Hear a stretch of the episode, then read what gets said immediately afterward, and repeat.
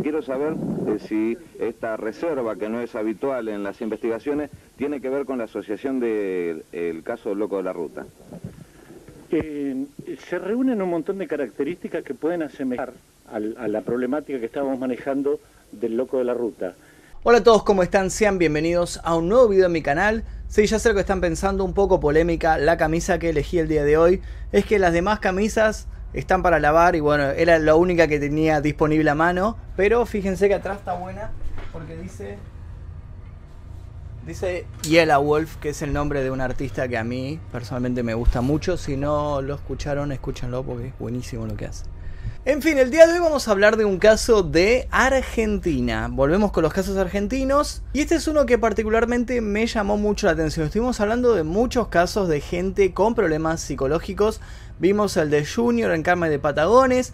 Vimos el de Ricardo López hace poquito que no era argentino, era uruguayo, pero igualmente tenía graves problemas psicológicos. El día de hoy vamos a hablar de algo que fue muy mediático en los años 90, salió en televisión, en los diarios, en las radios, en todos lados, y luego de un día para el otro se dejó de hablar. Todos ustedes seguramente conocen el caso de Jack el Destripador. Tal vez no lo conocen a, fondo, pero probablemente escucharon hablar de él. Este asesino de prostitutas que en Londres a fines de 1800 las mataba, las dejaba tiradas en la calle y a veces dejaba algún mensaje escrito, empezó a escribir a, a los diarios, a la prensa, la policía lo buscaba, lo encerraba y el tipo como que desaparecía, no había pruebas de nadie y al fin y al cabo nunca fue inculpado nadie, nunca se encontró a Jack el Destripador. Hubo miles y miles de teorías, pero al día de hoy ninguna se puede decir que es la verdadera. ¿Qué me dirían ustedes si les cuento que a mediados de los años 90, desde 1996 hasta el año 2001 aproximadamente, en Argentina tuvimos nuestro propio Jack el Destripador? De repente, en la ciudad costera de Mar del Plata, una ciudad turística muy transitada por toda la gente que vive en Argentina y hasta incluso turistas vienen a pasar sus veranos en Mar del Plata,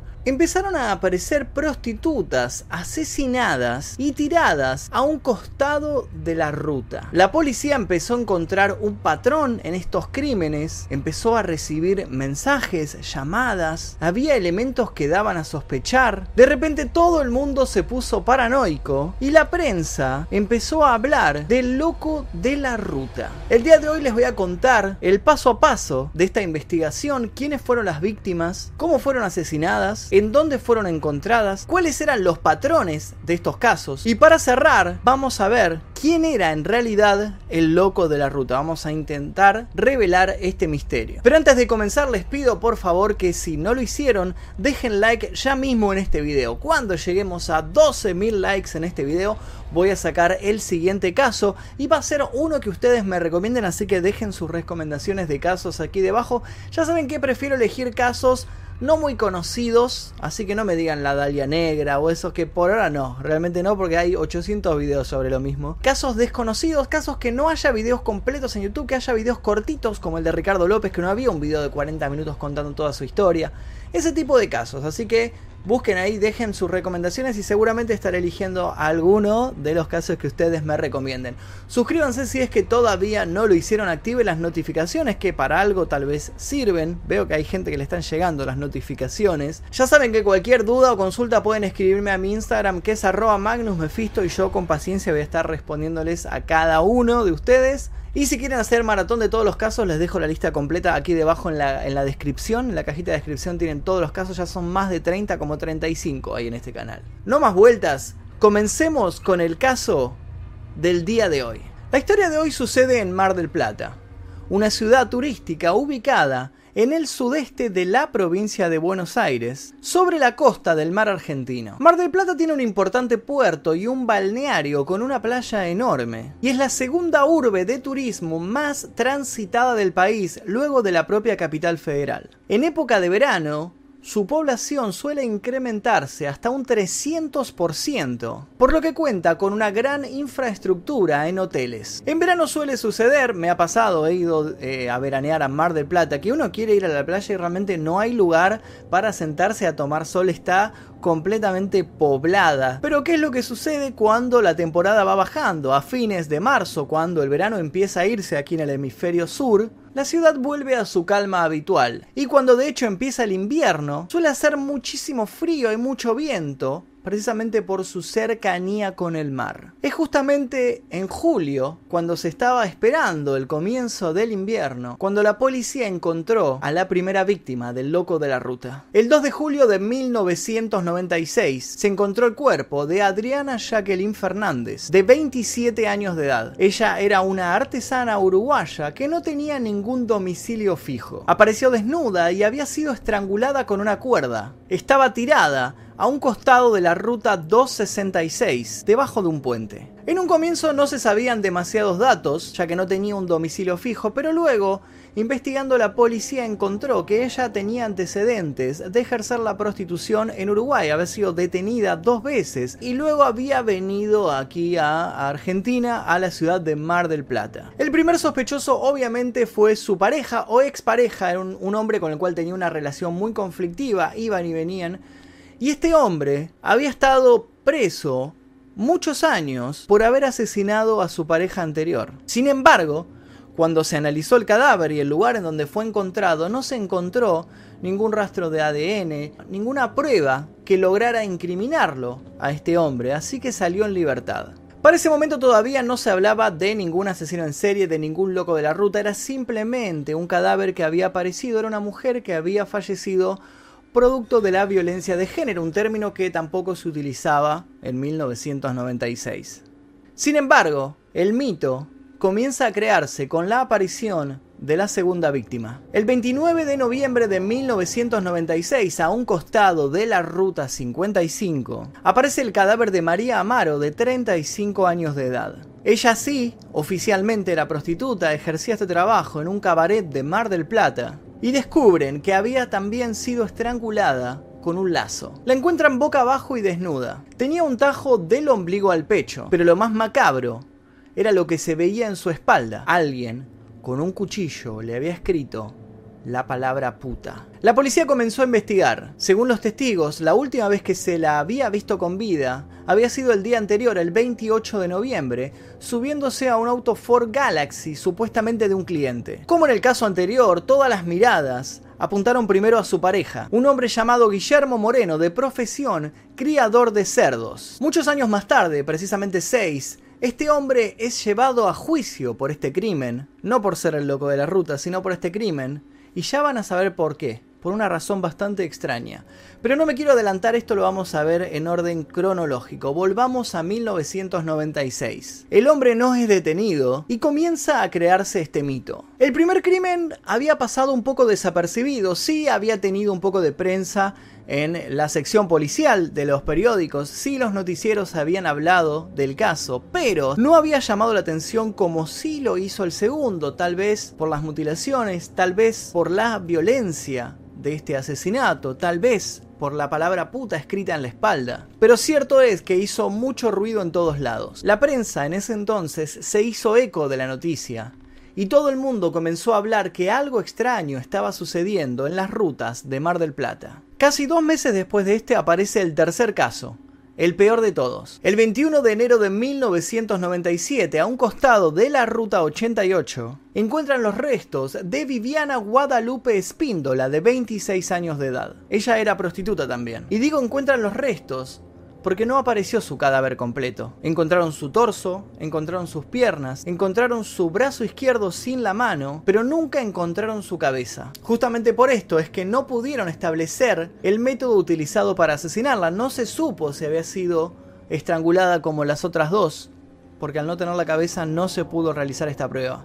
Estos restos humanos aparecieron en la autopista New Edison, en su intersección con el camino vecinal Lindero, con el camping de nombre Suéter 2, en la ruta número 88, kilómetro 27, entre Mar del Plata y la ciudad de Necochea. Pero por supuesto que esto no terminó ahí. El 13 de mayo de 1997, también en la ruta 88, aparece Emilia Elizabeth Jiménez. También trabajaba de prostituta. Encuentran su cadáver con los glúteos cortados. Había sido sofocada, no la estrangularon. La diferencia es que cuando alguien es estrangulado le ponen una soga, un cinturón, una corbata, algo en el cuello, apretan y le cortan la respiración. Cuando alguien es sofocado es porque le apoyan tal vez una almohada, un almohadón en la cara y le tapan la nariz y la boca y eso impide la llegada del aire y la persona termina falleciendo por sofocamiento. Los medios de comunicación llegan al lugar del crimen un día después y encuentran algo bastante macabro. Alguien había dejado un ramo de flores en el lugar exacto en donde había sido encontrado el cadáver de esta mujer. ¿Qué significaba este ramo de flores? Tal vez el asesino estaba intentando dar un mensaje, tal vez estaba provocando a la policía y a la prensa, tal vez era algún tipo de símbolo. Algo turbio estaba sucediendo. La policía obviamente trazó un patrón. Todas trabajaban como prostitutas, todas todas eran madres, todas tenían entre 25 y 35 años de edad, todas medían entre 1,55 y 1,65, todas pesaban entre 55 y 65 kilos, todas tenían el pelo negro u oscuro, y todas habían sido encontradas al costado de una ruta. De repente empiezan a aparecer testigos, todo el mundo asegura haber visto al loco de la ruta,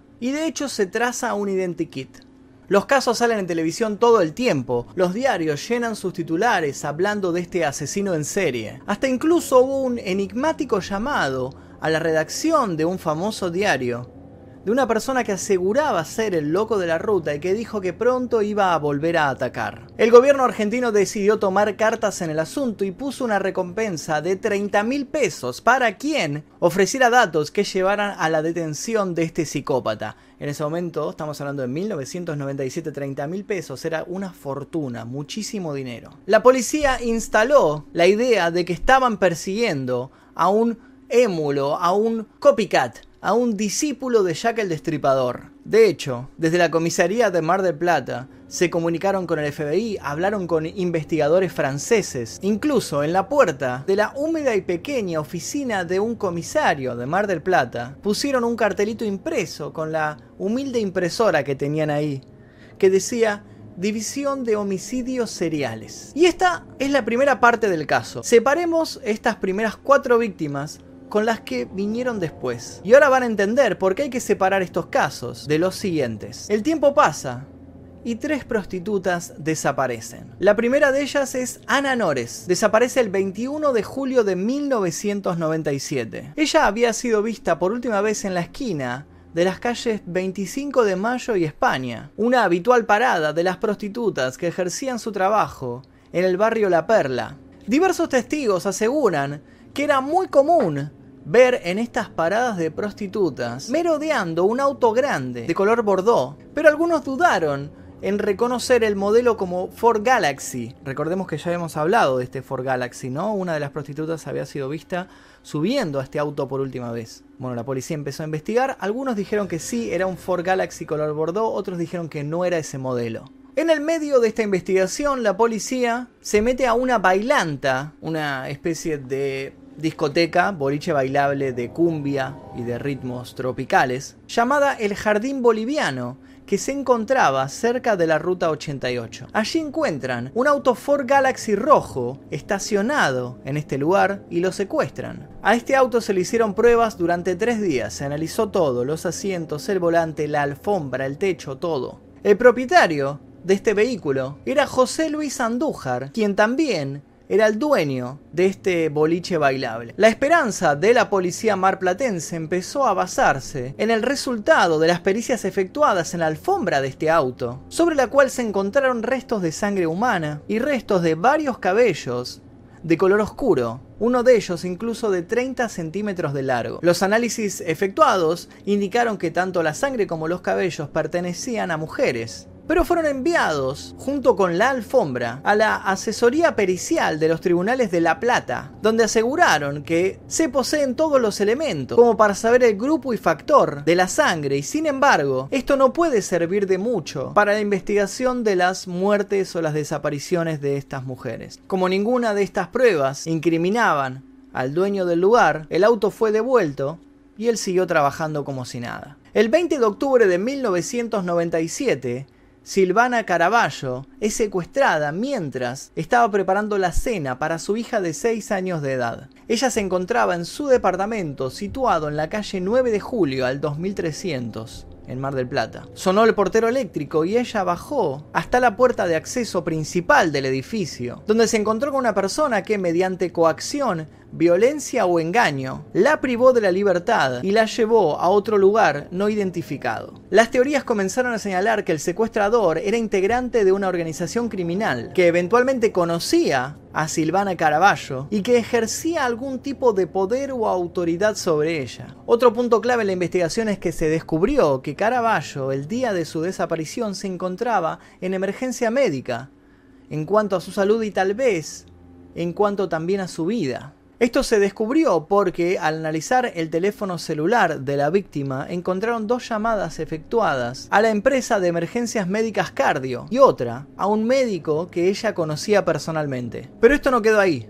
El 14 de enero de 1998 es secuestrada Verónica Chávez. Ella también era prostituta y las teorías indican que la secuestró una persona de una organización que ella conocía bien. Este secuestro se debió tal vez al conocimiento que ella tenía de esta organización, a los datos que ella guardaba a los contactos que ella tenía y posiblemente porque ella decidió dar a conocer públicamente los nombres de las personas que integraban este grupo criminal, esta mafia, y porque iba a delatarlos delante de todos. Tiempo antes, Verónica Chávez había asegurado que tenía miedo y decía que sabía por qué Silvana Caraballo había desaparecido y que era por un trabajo mal hecho, y que ella temía seguir la misma suerte. La cuestión es que los investigadores hacen un allanamiento en la casa de Verónica Chávez y entre otras cosas encuentran una agenda. Imagínense ustedes una agenda de una prostituta en donde tenía anotados los nombres y teléfonos de todos sus clientes. Cuando comienzan a leer esta agenda, empiezan a aparecer los nombres y teléfonos del comisario de Mar del Plata, del fiscal general, el número de la policía de Mar del Plata y hasta el número de un ministro de gobierno de la provincia. Nombres y números demasiado importantes como para tenerlos anotados ahí. Es en ese momento cuando el juez Pedro Hoff manda a intervenir en secreto todas las líneas telefónicas de estas personas que habían sido señaladas en esta agenda. En el medio de esta investigación aparece un crimen más, un crimen horrendo. El 20 de octubre de 1998 encuentran los restos de María del Carmen Leguizamón, también era prostituta, había nacido en la ciudad de Rosario y tenía dos hijos. Encuentran sus piernas tiradas a un costado de la ruta 88. Se empezó a culpar a varios. Primero dijeron que era un loco que se había escapado del manicomio Melchor Romero. Se habló también de un expresidiario que había expresado en la cárcel sus deseos de salir a matar prostitutas y que había quedado en libertad poco tiempo antes del primer crimen en 1996. Se habló también de un empresario, se culpó a la policía. El culpable no aparecía. Recordemos el detalle de que había aparecido una agenda con números importantes y el juez había mandado a pinchar estos números para hacer escuchas de las conversaciones que allí se daban. Bueno, resulta que esto dio resultado. Algo encontró este juez. Dio con una organización policial que se dedicaba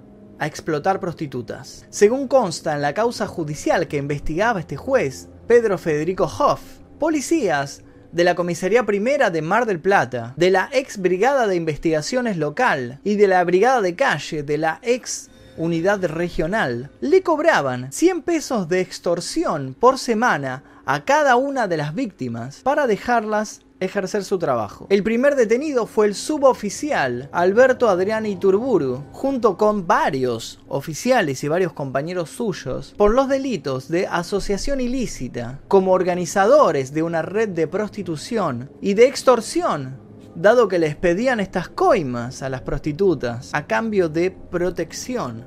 La justicia también solicitó el procesamiento del fiscal federal de Mar del Plata, Marcelo García Berro, por presunto falso testimonio y por supuesto encubrimiento. Sin embargo, en el caso del fiscal, no había pruebas que lo vincularan con las actividades ilegales de estos policías acusados. El juez solicitó su detención porque parece ser que Marcelo García Berro había mentido repetidamente en sus declaraciones. Además de eso, su número telefónico estaba anotado en la agenda de Verónica Chávez. El portero del edificio situado en Libertad, al 7200, el lugar en donde vivía Verónica Chávez, declaró que vio en varias oportunidades a la mujer llegando al inmueble en el automóvil de este fiscal federal, que tenía un Chevrolet Corsa verde. Se descubrió que además de cobrarle 100 pesos por semana a las mujeres por brindarles esta supuesta protección, la organización exigía entre 500 y 1000 pesos a los dueños de los cabarets de la zona. Incluso se descubrió que en algunos casos, las mujeres que se negaban a pagar esta coima eran secuestradas y las mantenían cautivas en algunos de estos locales que conformaban esta red de prostitución. Cuando los detectives reconstruyeron la vida y las actividades de las víctimas, el hilo de la investigación y el rastreo de las llamadas efectuadas lo llevó hasta un punto en común, el prostíbulo situado en la calle Salta al 1300 del barrio La Perla de Mar del Plata. Dos mujeres dominicanas fueron clave en esta investigación para dar con esta red de prostitución. Ambas contaron con la ayuda de una abogada oriunda de aquel país, la doctora Carla Conde Frudendorf, que es una letrada que se dedica a salvar a mujeres dominicanas que son metidas en el mundo de la prostitución mediante engaños, mediante amenazas o mediante violencia. Si se van a otro boliche las van a encontrar muertas. Las que se escapen de acá las mando a buscar con mi gente y me las traen muertas o las mato yo mismo a golpes. Era la amenaza de Pilar de las Mercedes, Peralta Zamora, alias Marisa, quien era la que organizaba el prostíbulo situado en la calle Salta al 1300. Era la famosa Madama, la que manejaba a las prostitutas. Este personaje en particular, esta mujer, y el local que ella manejaba se convirtieron en el eje de la investigación. Las dominicanas en cuestión que prestaron este testimonio se llamaban Vanessa, de 34 años, y Linda, de 26 años. Ambas fueron descubiertas por esta abogada que las encontró, las rescató de esta red y les dijo que era vital que dieran testimonio de todo lo que habían vivido, que señalaran a todas las personas que las habían amenazado, para que la justicia las pudiera llevar a la cárcel. En sus declaraciones, las víctimas dijeron que estaban secuestradas, dijeron que si se dormían les aplicaban multas y que hasta les cobraban los preservativos y el papel higiénico utilizado. El régimen al cual fueron sometidas era de esclavitud. Para que no pudieran escaparse les quitaban los pasaportes y la ropa. Dijeron que adentro de este local vivían en ropa interior y con zapatos de taco alto, y siempre maquilladas ante la posibilidad de que cayera algún cliente. Ellas también eran las encargadas de mantener la limpieza de los baños y de las habitaciones. El testimonio de estas dos mujeres dominicanas fue clave para dar con esta red de prostitución y finalizar con el arresto de estos policías implicados y también de la mujer que manejaba este local. En definitiva, los detenidos fueron el fiscal general de Mar del Plata, de nombre Marcelo García Berro, de 41 años, Roberto Giarquey, de 43 años, y Oscar Lizarraga, de 44 años, ambos sargentos de la policía de la provincia de Buenos Aires. Los subcomisarios Daniel Iglesias y Pablo Pastor, los suboficiales Alberto Iturburu, Armando Aranda, Miguel Valledor, Fernando Santandreu y Linef Ayala con la detención de todos estos hombres. La pregunta es, ¿existió realmente el loco de la ruta? La respuesta es, obviamente no. Obviamente fue todo un invento y parte de la prensa colaboró para que este invento se hiciera conocido, se hiciera viral, mostrándolo en televisión todo el tiempo, mostrándolo en las tapas de los periódicos todo el tiempo. De hecho, muchos de los misterios de este caso tienen una explicación perfectamente lógica. Como por ejemplo, el misterio del ramo de flores. ¿Quién había puesto ese ramo de flores ahí? Bueno, resulta que un jefe de redacción de un famoso diario había mandado a un fotógrafo a cubrir este crimen. Este fotógrafo llegó rápido y cuando llegó ni siquiera había llegado la familia de la víctima al lugar, estaba simplemente el lugar marcado. Entonces este, este jefe de redacción le dijo al fotógrafo que comprara un ramo de flores y lo dejara como homenaje a la víctima en el lugar. Luego de esto el fotógrafo le sacó una foto y este jefe de redacción tituló la noticia como Misterioso ramo de flores aparece en la escena del crimen. Bastó solamente eso. El resto de los medios de comunicación se hicieron eco de la noticia y cada uno las desvirtuó como pudo. Pero fue simplemente eso, algo armado por la prensa para crear más misterio del que ya había. ¿Quién había llamado a la redacción del diario diciendo que era el asesino? No se sabe, probablemente un loco. Esto siempre sucede cuando hay un caso de un crimen buscado que se hace tan mediático, siempre aparecen testigos falsos, gente que se adjudica el hecho, aparecen todos estos personajes pululando por los diarios, por los medios de comunicación y demás. Lo que sí se supo es que esta teoría del loco de la ruta, este misterio, este personaje, fue creado obviamente por la policía para desviar la investigación, para que la gente mirara hacia otro lado mientras ellos hacían sus negocios sucios. Ahora, ¿todas las mujeres fueron asesinadas por esta organización criminal? Lo más probable es que no. Por eso es que le dije a mitad de este video que separáramos los primeros cuatro casos con los que vinieron después. Lo más probable es que los primeros cuatro casos correspondan a crímenes individuales, crímenes producto de la violencia de género. Por ejemplo, ¿recuerdan el segundo caso? El de María Amaro, la mujer que tenía escrita la palabra puta en la espalda. ¿Recuerdan que les dije que su pareja de ese momento, el criador de cerdos, había sido imputado en el caso? Bueno, seis años después, así de lenta es la justicia en Argentina, se le hizo una pericia caligráfica, una prueba de escritura, y los peritos dijeron que la letra de este hombre coincidía con la letra de la persona que había escrito puta en la espalda de esta mujer asesinada. Entonces lo llevaron a juicio. Pero claro, el problema es que esta prueba no significa mucho en un juicio. No había restos de ADN del hombre, no había ninguna otra prueba que lo incriminaran. Entonces fue muy fácil para su abogado dejarlo en libertad. Pero ¿saben qué es lo más triste de este caso? Lo que realmente hace pensar que la justicia no existe es que a pesar de que habían detenido a todos estos miembros de esta red de prostitución, ninguno fue preso. Sí fueron detenidos, sí se encontraron pruebas, sí, pero fueron a un juicio y como el juicio se postergó tanto, como eran gente de poder que tenía contactos con la justicia, quedaron todos en libertad. Los únicos que quedaron presos fueron dos policías que dijeron y confesaron haber formado parte de esta red criminal, pero no fueron presos por el crimen de estas mujeres, los metieron presos por falso testimonio, estuvieron solamente dos años en prisión y luego salieron en libertad. Así como estos hombres salieron en libertad, tampoco se encontró al verdadero asesino de las cuatro primeras mujeres de María Leguizamón, que fue encontrada ahí tirada, la última víctima del loco de la ruta, el supuesto loco de la ruta, tampoco se encontraron los asesinos de estas mujeres. Asesinos particulares, casos individuales que no tenían relación entre sí, sino que fueron enlazados para ser englobados dentro de este personaje ficticio.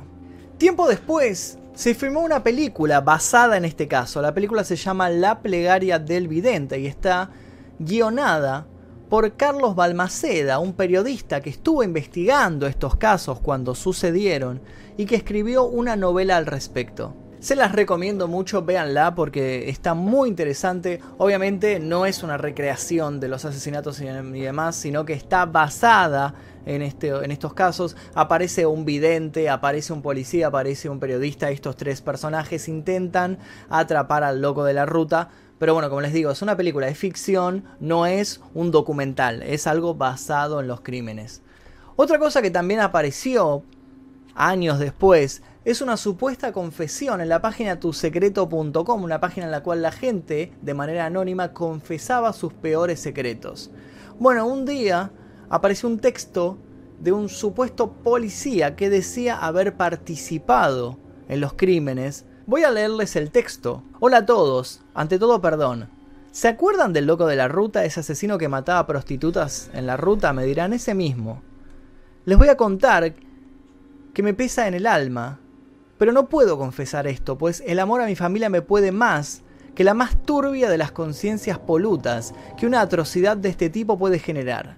El secreto es, bueno, argentinos, que el loco de la ruta no existe no es que las pobres meretrices no hayan muerto asesinadas de ese modo, sino que quien las mató no era ningún loco, no en el sentido usual de la palabra, sino un grupo de policías guiados por un comisario, los cuales son, aún hoy, regentes de un famoso prostíbulo de esa misma ruta. La cosa es que si una chica no aceptaba trabajar bajo el ala de ellos, la mataban para dar el ejemplo. Sí, señores, un supermercado colosal y siniestro en el cual se pusieron a buscar culpables en Ted Bundys argentinos, los cuales fueron un fantasma, un invento. Se preguntarán cómo sé todo esto. Yo era uno de esos policías, a menos en parte.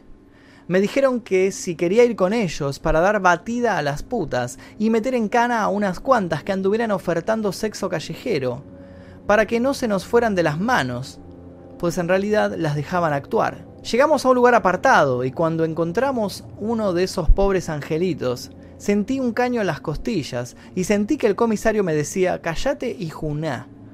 Vi cómo la invitaron a subir con 200 pesos, que era mucha plata para ella, al patrullero. Si no hubiera subido por la pistola, les hubiera dicho, muchachos, soy casado, no entro. Pero cuando miro al comisario vi una mirada que espero no ver nunca más. Cuando arrancamos, por el espejito, pude ver cómo la mina le hacía sexo oral a mi compañero. Fuimos a un lugar oscuro y le dijeron a la chica, baja que vamos al árbol de ahí. La bajan entre dos, la chica tan feliz por la guita y por la cocaína que le dieron los agentes del asiento de atrás, que no podía creer lo que veía. Me dice el comisario, lo que vas a ver te va a hacer saber de nosotros. Alguien se entera y sos boleta. Se tocó la cintura en el lugar de la pistola y me dijo, te conviene que bajes. Le obedecí cagado en las patas y vi lo que le hacían y oí cómo gritaba. No lo pienso repetir ni acá, ustedes pueden averiguarlo entre los diarios. Me duele recordarlo. La cosa es que la pibita, muerta de ese modo brutal, golpeada y otras cosas, estaba semidesnuda, y me pasan un cuchillo y me dicen, tomá, hacelo, escribíle puta en el lomo. Lo hice, señores, lo hice. Fue por miedo, por cagazo. Necesitaban un hombre más, y tuve que entrar porque tenía miedo por mi familia. Mi mujer y los pibes, nada más y nada menos. Todavía estoy arrepentido. Si esto lo cuento es porque me estoy muriendo, y cuando le conté la verdad a mi señora no quiso entender razones, tampoco soy quien para decir que ella no tuvo toda la razón.